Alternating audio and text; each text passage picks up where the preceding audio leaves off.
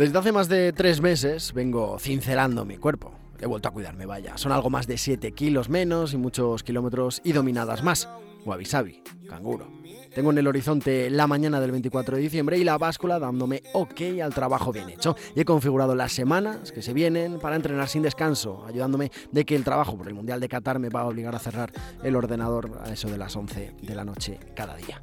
Esta semana pasada era la primera de darle un pleno al compromiso y empezar a quemar etapas más rápido. Entre los virus del MVP, el trabajo y la propia vida, el ritmo está siendo más lento de lo que esperaba, pero esta semana iba a ser perfecta. Tengo la mala costumbre de dibujarme siempre unas altas expectativas para todo, altísimas en ocasiones. 10 kilómetros el lunes y una otitis el martes. Urgencias, abrazos y muchas horas de sofá intentando bajar una maldita fiebre a la que no había quien echara. Todo al drama, la gestión de las expectativas. Me ha pasado y me pasa. Por ejemplo, dando por hecho y por normal que según quién iba a estar para el MVP no sé si se les espera.